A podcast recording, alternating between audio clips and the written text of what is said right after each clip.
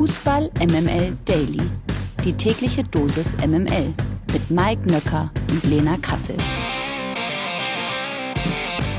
Guten Morgen, heute ist Donnerstag, der 5. Mai. Herrlich. Der 5. Mai, der 5.5. Denkt dran, bald ist Muttertag. Nur mal als kleiner Reminder für alle. Ähm, das ist ein schlechter Übergang, aber nichtsdestotrotz. Guten Morgen, Lena Kassel. Guten Morgen. Ich bin noch keine Mutter. Ähm, ich bin trotzdem ein wenig verwirrt, weil ich gar nicht weiß, wie ich dich denn jetzt ansprechen soll. Sag mal, was hast du denn da gemacht? Bist du noch ganz, bist du noch ganz ganz? Also, man Also, muss das mal ganz kurz erklären. Äh, Ich, bin- ich bin ja aktuell auf Mallorca und es gab diesen, diesen Witz von äh, Malle Mike und so weiter und so fort. Und dann hat Lena Kassel, äh, dieser äh, Digital Native, hat mal gleich eine kurze Umfrage auf Instagram gemacht und hat gefragt, wie denn, wenn ich am Ballermann auftrete, wie ich denn heißen soll. Die Frage ist jetzt aber mal ernsthaft. Wie soll ich dich denn jetzt nennen? Also Mike Dyson, Micke Nöck Gold, Magic Mike, Nöcki Krause, mein persönlicher Favorit, Mike Mähdrescher, einfach kurz und knapp Eimer, Eimer Mike oder auch ein schönes Ding, der Nöckster. Und der Nächste, mhm. Hm, Hallöchen. Der Nöckster hat ein bisschen Sexappeal. Der Nöckster ist, der kommt. Der kommt, der braucht ein bisschen, aber der kommt. ich bin der König von Mallorca. So, bevor das Ganze weitergeht, ähm, starten wir direkt mal mit einer wichtigen Info, zumindest für alle Freiburger Fans, denn seit gestern Nachmittag ist es fix. Ginter is coming home. Ja, eben zurück nach Freiburg. Er kommt ablösefrei von Gladbach und darf nächstes Jahr aller Voraussicht nach mit seinem Jugendclub Champions League spielen. Ist es großartig oder ist es großartig? Und Champions League ist jetzt auch für uns das richtige Stichwort. MML International. Nachdem der FC Liverpool bereits am Dienstag den Finaleinzug in der Champions League klargemacht hat, standen sich am gestrigen Abend Real Madrid und Manchester City gegenüber. Das Hinspiel immer noch zum Zungeschnalzen. Äh, Lena, du hast dir gestern Abend noch das äh, englische Finale gewünscht. Was gibt's denn jetzt?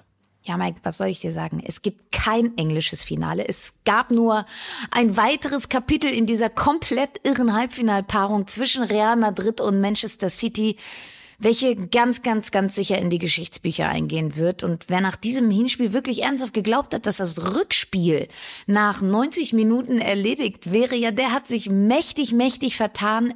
Es gab gestern Abend 120 unglaubliche Minuten. Und auch nach diesen 120 Minuten weiß man, Real Madrid ist eine Mannschaft, die man nie, aber auch niemals abschreiben darf. Das ist äh, eine Mannschaft, die wie der Phönix aus der Asche emporkommt und zwar jedes Mal. Das war im Hinspiel so und das war auch gestern Abend so. Sie waren ja bis zur 89. Minute durch die 1 zu 0 Führung von City ausgeschieden, mausetot und dann kam dieser irre Doppelpack von Rodrigo, der die Königlichen in die Verlängerung brachte, wo sie dann eben einen Elfmeter bekamen und diesen auch noch verwandelten. Und das ist dann eben auch der springende Punkt. Und jetzt lass uns mal gar nicht so über Taktik oder irgendwelche Doppelsechsen bei Real Madrid sprechen, sondern der springende Punkt am gestrigen Abend war die Haltung beider Mannschaften, wenn es mal nicht so gelaufen ist wenn mal eine schwierige Phase da war. Das hat Sandro Wagner ja bei The Zone relativ oft angesprochen und ich konnte ihm da sehr viel von abgewinnen. Diese Haltung, wenn es mal nicht so gut läuft, das ist bei diesen beiden Mannschaften so diametral auseinander. Und da muss man auch einfach sagen, Real Madrid ist eine Mannschaft, ja, noch nicht mal so in diesem sportlichen Sinne, sondern wirklich in diesem ganz allgemeinen Sinne. Dieses Selbstverständnis, natürlich können wir noch zwei Tore schießen, um in die Verlängerung kommen. Das hat keiner in der Mannschaft angezweifelt, das hat aber auch keiner in diesem Stadion angezweifelt. Das war so eine einzige unterschwellige Symbiose, wo jeder wusste, es kann noch was gehen. Und da kannst du auf der anderen Seite noch so viele hundert Millionen Joker namens Jack Grealish reinbringen. Diesen einzigartigen Spirit, das kannst du dir nicht kaufen. Und noch eine andere Sache, die mir nach gestern Abend aufgefallen ist. Ich war noch nie so glücklich nach diesem Hin- und Rückspiel, dass es keine Auswärtstorregel mehr gibt. Stellt euch das mal vor. Jetzt hätte es auch noch die Auswärtstorregel gegeben. Dann bin ich mir eigentlich sicher, hätten wir nicht diese wahnsinnigen Fußballspiele mit offenem Visier gesehen, wie wir es eben in diesem Hin- und Rückspiel gesehen haben. Das waren die mit Abstand unvorhersehbarsten, geilsten, wildesten zwei Spiele, die ich in den letzten Jahren gesehen habe. Und ich kann euch sagen, ich will diese Halbfinalpaarung zwischen Real und City mir am liebsten als NFT in meine ja, digitale Kunstsammlung kleben, denn das, ja, das war nichts anderes als ganz, ganz, ganz hohe Fußballkunst. Thank you. Das Finale der Champions League jedenfalls findet am 28. Mai in Paris statt. Zehn Tage zuvor, nämlich am 18. Mai, gibt es schon das Finale der Euroleague in Sevilla. Eintracht Frankfurt und RB Leipzig haben ihren Erfolg in den Halbfinal-Hinspielen ja eingebucht, haben damit also beste Chancen aufs Finale. Heute Abend empfängt die Eintracht West Ham United zu Hause und RB Leipzig ist zu Gast bei den Glasgow Rangers. Was sagt dein Gefühl für heute Abend? Kommt das deutsche Finale in Sevilla? Also, ich habe ja mit Anton Weil, der ja äh, zuletzt auch noch in un unserem Podcast war, gesprochen und habe ihm gesagt, ich kann mir unter keinen Umständen vorstellen, dass sich Frankfurt zu Hause mit diesen wahnsinnigen Fans in irgendeiner Form diesen Finaleinzug noch vom Butterbrot nehmen lässt. Ähm, ich hoffe, dass mich der MML-Fluch jetzt eben nicht ereilen wird, denn für mich oder ich glaube für alle, wir sind ja jetzt alle gerade ein bisschen Eintracht Frankfurt-Fans, ja, so ist es halt, ne? Ähm, ist ja fast wie wenn die deutsche Nationalmannschaft Mannschaft spielt, ja. Also jetzt sind alle Eintracht Frankfurt-Fans. jetzt sind alle Eintracht Frankfurt-Fans. Das heißt, ich kann es mir einfach nicht vorstellen. Ich glaube, sie haben sich in diesem Hinspiel eine sehr, sehr, sehr, sehr gute Ausgangslage geschaffen, um eben in diesem Rückspiel alles fix zu machen. Ob das bei RB Leipzig ha, dieses Spiel am äh, Montag hat mir, hat mir persönlich ein bisschen zu denken gegeben. Sie haben sehr körperlos agiert und ich glaube, das wird auswärts gegen die Rangers ähm, der Todesstoß sein, wenn sie da körperlos agieren. Also sie müssen eine deutliche Leistungssteigerung auf den Platz bringen. Und jetzt mal unter uns. Also ganz ehrlich. Ja. Ähm, ja, also äh, Eintracht ja. Frankfurt, Eintracht Frankfurt gegen Glasgow Rangers. Wäre das nicht sowieso viel geiler? Hä? Was ist denn mit der Fünfjahreswertung? Anpfiff der Partien ist jeweils um 21 Uhr. Frankfurt also gegen West Ham. Das seht ihr im Free TV bei RTL. Und für die Begegnung zwischen den Rangers und RB Leipzig braucht ihr ein RTL Plus Abo. Und vielleicht beantwortet, genau. Ich wollte gerade sagen, vielleicht beantwortet das schon alle Fragen. Die Doppelmoral. Darauf hat uns unter anderem Fabian Büchler, danke an dieser Stelle, bei Instagram aufmerksam gemacht. FIFA-Präsident Gianni Infantino hat sich bei einer Konferenz in den USA zu den Todesfällen, Arbeitsbedingungen im Rahmen von der WM in Katar geäußert. Cutter, Cutter, Cutter. Okay, lassen wir das. Dabei sagte er zum Beispiel, meine Eltern sind aus Italien in die Schweiz ausgewandert. Wenn man jemanden Arbeit gibt, auch unter harten Bedingungen, verleiht man ihm Würde und Stolz. Also, ich habe diesen leichten Anflug von Whataboutism, der hier kurz durch diesen Podcast fegt. Lasst uns am besten mal kurz in dieses Infantino-Zitat reinhören. Let's not forget one thing as well when we speak about this topic, which is that work, even hard work, tough work, America is a country of immigration. My parents immigrated as well from Italy to Switzerland, not so far, but still. Um, when you give work to somebody, even in hard conditions, you give him dignity. Pride. And pride. It's not charity. You don't make charity. You don't give something to somebody and say, okay, stay where you are. I give you something, I feel good because I can give you something. But to build the stadium where the World Cup is to be played? Exactly. It's, it's also a, a matter of, of pride. And to have been able to change the, the conditions for these one and a half million people, this is something that makes us as well proud. Tja, was soll man sagen? Also Infantino pocht ja darauf, dass nur drei Todesfälle den WM-Baustellen zuzuordnen seien.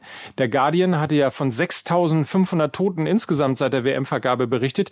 Das bezieht sich jedoch auch auf die indirekte Infrastruktur, also ÖPNV, Straßen und Hotels und so weiter und so fort. Katar und FIFA jedenfalls bestreiten die Zahl. Infantino lobte erneut Fortschritte in Bezug auf mögliche Arbeitgeberwechsel und einen Mindestlohn Menschenrechtsorganisationen kritisierten jedoch, dass es zwar Reformen gibt, diese aber unzureichend umgesetzt werden. Und ich möchte an dieser Stelle nochmal Uli Hoeneß aus dem Doppelpass auf die Frage von Lukas Vogelsang, wie das denn sei mit diesen 6500 Toten in Katar, hat Uli Hoeneß ja gesagt, ja, aber ja in zehn Jahren. Ja. Also man sieht, wie verquert diese Denkweise dieser alten weißen Männer ist. Oh ja, meine Eltern, meine Eltern sind ja aus, aus Italien in die Schweiz ausgewandert. Na? Und selbst wenn man da mal so ein paar Verluste einheimst, die haben das trotzdem alles mit Würde und Stolz gemacht. Und ob das jetzt 6000 in zehn Jahren sind, aber Pi mal Daumen über ein Jahr gebrochen, sind das ja dann auch nicht mehr so viele. Mein lieber Gott, sag mal. Also, es ist Kaum holt man einen Ü30-Menschen in den Podcast, in diesem Fall Lena Kassel, muss man sich das mit den alten weißen Männern wieder um die Ohren werfen lassen. Aber du hast ja recht. Ü30, ich bin U30, mein Lieber. Jetzt werd ich äh, aber nicht frech. Entschuldigung, ich meinte auch U30. Die MML Gerüchteküche. Der BVB treibt seine Personalplanungen weiter voran und will sich nun offenbar im Mittelfeld verstärken. Wie der Kölner Express berichtet, ist Borussia Dortmund auch an Sali Özcan vom 1. FC Köln interessiert. Demnach sei der BVB für Özcan eine ernsthafte Option, so das Zitat. Gleichzeitig zeige die Borussia, nochmal Zitat, konkretes Interesse am gebürtigen Kölner, der Ende März sein Nationalmannschaftsdebüt für die Türkei feiern konnte. Nachdem der 24-Jährige zu Beginn der Spielzeit noch keinen Stammplatz innehatte, ist er seit Mitte Oktober aus der Startaufstellung der Kölner nicht mehr wegzudenken und absolvierte seitdem fast jede Partie über 90 Minuten. Ötschans Vertrag läuft nächstes Jahr aus. Und da muss ich natürlich wie immer die Expertin fragen. Kannst du dir Lena Ötschan beim BVB vorstellen? Total. Ich meine, nach dem Abgang von Axel Witzel, der ja jetzt schon fix ist, ähm, kommt es eben zu so einem Umbruch auf der Sechserposition. Es geistert ja eben auch noch der Name Konrad Leimer ähm, in den Transfer-News rum. Also sie wollen anscheinend einen aggressiven Sechser haben gegen den Ball der aber auch ein gewisses Tempo mitbringt, eine gewisse Spielintelligenz mitbringt. Da sind sich Sally Oetschan und äh, Conny Leimer sehr, sehr ähnlich. Ich bin gespannt, ob dann beide irgendwie im Topf sind. Das wäre natürlich Wahnsinn. Also dann hätten sie wirklich eine richtig, richtig kämpferisch spielstarke Doppelsechs eventuell. Das wäre schon ja, nicht, nicht das Allerverkehrteste. Und ähm, ja, für Sali Oetscher natürlich spielt es die Rolle, ob er denn dann auch sicher Champions League spielen kann. Das wird äh, dann eventuell noch davon abhängen, ob der FC vielleicht doch international eben auch das höhere internationale Geschäft, also Champions League erreicht, dann glaube ich, würde er sich die, den Wechsel nochmal überlegen. Fakt ist, beim BVB würde er Champions League spielen. Er würde natürlich auch deutlich mehr verdienen, so ist es ja. Und äh, das Problem ist, dass an Sali Özcan eben nicht nur der BVB dran ist, sondern laut Informationen der Sportbild äh, zufolge buhlen neben Europa League Halbfinalist West Ham United sowie den Ligue 1 Clubs Lille und Lyon eben auch zahlreiche Vereine aus der türkischen Super League um das Kölner Eigengewächs und man hat ja mitbekommen, dass er sich ja jetzt auch für die türkische Nationalmannschaft entschieden hat und nicht mehr für die deutsche. Er folgt also Stefan Kunz in die Türkei und ich glaube, kann mir so ein bisschen vorstellen, dass das auch eine Rolle für ihn spielen könnte, dürfte, sollte. Also, dass er vielleicht doch in die Türkei wechselt. Ähm, das wird auf jeden Fall der größte Konkurrenz für die Dortmunder sein. Es wäre aber auf jeden Fall traurig, so ein Spieler ähm, in der Bundesliga nicht mehr zu haben. Also, es wäre ein sehr, sehr guter Pick für den BVB. Die Ohrfeige. Und die kommt heute von Guido Buchwald. Der hat nämlich die Zusammenstellung des Kaders beim abstiegsbedrohten VfB Stuttgart kritisiert. Ja, und er sagte eben Folgendes. Man hat in der Kaderplanung zu sehr auf feine Fußballer und sehr viel auf Jugend gesetzt. Man kann nicht immer in die Zukunft investieren und die Gegenwart vergessen. Das ist ein Grund, warum der VfB so schlecht dasteht, sagte der Weltmeister von 1990 zumindest gegenüber Sky. Und Mike, komisch, ne? Wie muss ich denn da, wieso muss ich denn da gerade an Borussia Dortmund denken? Und wieso muss ich an Lena Kassel denken? Hast du das nicht auch gesagt, äh, was das Thema VfB Stuttgart angeht? Ja, wir hatten so ein bisschen ja vor ein paar Tagen über dieses äh, eben über diese emotionalen Lieder gesprochen, die es äh, beim VfB Stuttgart nicht gibt, aber eben bei allen anderen Abstiegskandidaten. Darauf hatte ich so ein bisschen abgezielt. Ich kann dennoch diesem Zitat von Guido Buchwald sehr viel abgewinnen, denn Fakt ist, die Stuttgarter sind mit durchschnittlich, glaube ich, 24 Jahren das jüngste Team in der Liga. Sie haben vor der Saison eben so ältere Spieler wie Gonzalo Castro abgegeben, der jetzt in Bielefeld spielt. Äh, da herrscht also definitiv ein Führungsvakuum. Daniel Didavi spielt keine Rolle mehr in den Planungen von Pellegrino Matarazzo. Und sonst sind da eben ja sehr viele feine Fußballer. Deshalb loben wir ja auch diesen Fußball, den sie spielen, aber nur ganz vereinzelt eben Spieler, die dahin gehen, wo es weh tut. Und das tut es eben im Abstiegskampf. Dazu sind Wataru Endo und Waldemar Anton, die beiden Kapitäne vom Naturell her eher ruhiger. Und ja, und dann plätschert es eben so dahin. Und es geht ja auch bei so einer Mannschaft immer um die richtige Mischung. Du kannst nicht nur auf die eine Sorte Spieler setzen, so funktioniert auch dann keine ordentliche Hygiene, wie man ja so schön sagt, auf dem Platz. Und das wird dann eben bestraft. Buchwald äh, sagte des Weiteren, äh, er fordert jetzt in diesem Saisonendsport und eben der möglichen Relegation Kampf, Team Spirit, ein Miteinander und eine Geschlossenheit. Dann habe man die Qualität eben, um die Klasse zu halten. Die Ausgangslage ist eben doch sehr, sehr schwierig für die Schwaben. Sie belegen nach 32 Spieltagen weiterhin den Relegationsplatz mit zwei Punkten Vorsprung auf eben Arminia Bielefeld und Guido Buchwald sagt, ein Punkt würde reichen, so sagt er das. Ähm, auf der anderen Seite müssen die Schwaben halt noch gegen die Bayern und die Kölner, ne? Und ob da eben irgendwo ein Punkt rausspringt, das sehe ich ehrlich gesagt nicht erinnert mich auf jeden Fall ein bisschen an äh, den Anfang der Saison. Da gab es ein Freundschaftsspiel zwischen dem FC St. Pauli und Hertha und ich habe mich auf der Tribüne ein bisschen mit Freddy Bobic unterhalten und der mir genau den Grund für den Transfer von Kevin Prince Boateng gesagt hat. Er hat sinngemäß gesagt, man braucht einen für die Kabine, also eben der, was du gerade beschrieben hast, der dahin geht, wo es weh tut, der aber auch motiviert, der mitreißt, der ein alter Hase ist. Und ganz offensichtlich scheint das im Kader vom VfB Stuttgart nicht der Fall zu sein. Ist mir immer nie so aufgefallen, aber natürlich, wenn du das Wort Castro sagst, dann ist natürlich äh, da sofort die offene Flanke. Insofern mal abwarten, wie die letzten zwei Spiele ausgehen und äh, wie sehr dann diese junge wirklich teilweise fantastisch Fußball spielende Truppe es dann eben doch schafft, äh, noch die Kurve zu bekommen. Alter Hase ist jetzt zum Schluss noch kurz das Stichwort, Mike. Nicht schon wieder über mich reden, ne? Nein, ausnahmsweise geht es mal nicht um dich. Ah, okay. Wir wollen noch mal kurz ähm, anlässlich ja der Vertragsverlängerung von Thomas Müller, worüber wir ja gestern gesprochen haben, haben wir ja dazu aufgerufen, dass ihr uns treue Bundesligaspieler zuschickt, also Spieler, die noch aktiv sind und nur für einen Verein in der Bundesliga aktiv waren. Und da kamen tatsächlich ein paar Namen dabei raus, die uns zugetragen wurden. Vielen Dank nochmal für die Einsendungen und wir starten mit Jonas Hector, der spielt seit der Saison 2010, 2011 beim FC Köln, ist ja erst relativ spät in den Profifußball gekommen. Seitdem ist er nicht gewechselt, Timo Horn. Auch der spielt seit der Saison 2008, 2009 beim FC. Er wurde dort sogar ausgebildet in der Jugend. Beide Spieler, und ich glaube, da sind wir uns alle einig, hätten rein von der Qualität her durchaus auch woanders hingehen können. Sie sind aber mhm. nicht gegangen. Sie sind sogar mit dem FC in die zweite Liga gegangen. Also das ist richtige Vereinstreue und Liebe. Wir machen weiter im Rheinland, denn Toni Janschke spielt seit 2007, 2008 bei Borussia Mönchengladbach, seit der U17 unentwegt, also bei den Fohlen im Einsatz. Und auch der letzte Spieler, Patrick Herrmann, auch er bei Gladbach seit 2009, 2010. Damals ist er zur U19 gewechselt und Mike, FC Köln, Gladbach, beides Vereine aus dem Rheinland. Da ja. leben ja eben auch nur nette Menschen. Ich will dazu sagen, ich bin in Köln geboren. Sag mal, mir, mir fällt auch noch einer ein. In, in Hamburg. Uwe Seeler. Uwe Seeler hat doch, glaube ich, sein ganzes Leben auch nur beim HSV gespielt. Oder ging es um aktive Spieler? Es geht um aktive Spieler. Ah, okay. Ähm, also das die- ist die Uwe jetzt- Seeler, glaube ich, nicht mehr. Mike, Komisch. Mike, Drop. Ah, du, ganz ehrlich, der HSV könnte so einen Knipser, glaube ich, jetzt ganz gut gebrauchen, ne? Robert Glatzel funktioniert ja nicht so sonderlich.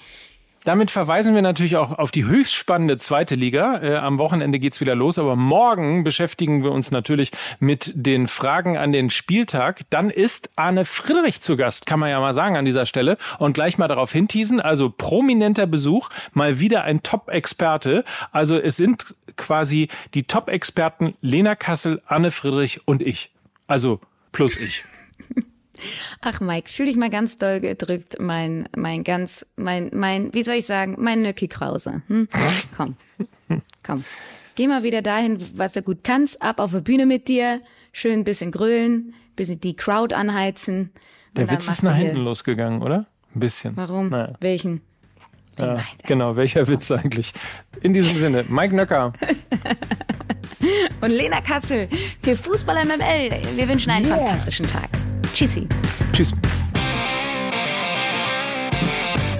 Dieser Podcast wird produziert von Podstars bei OMR.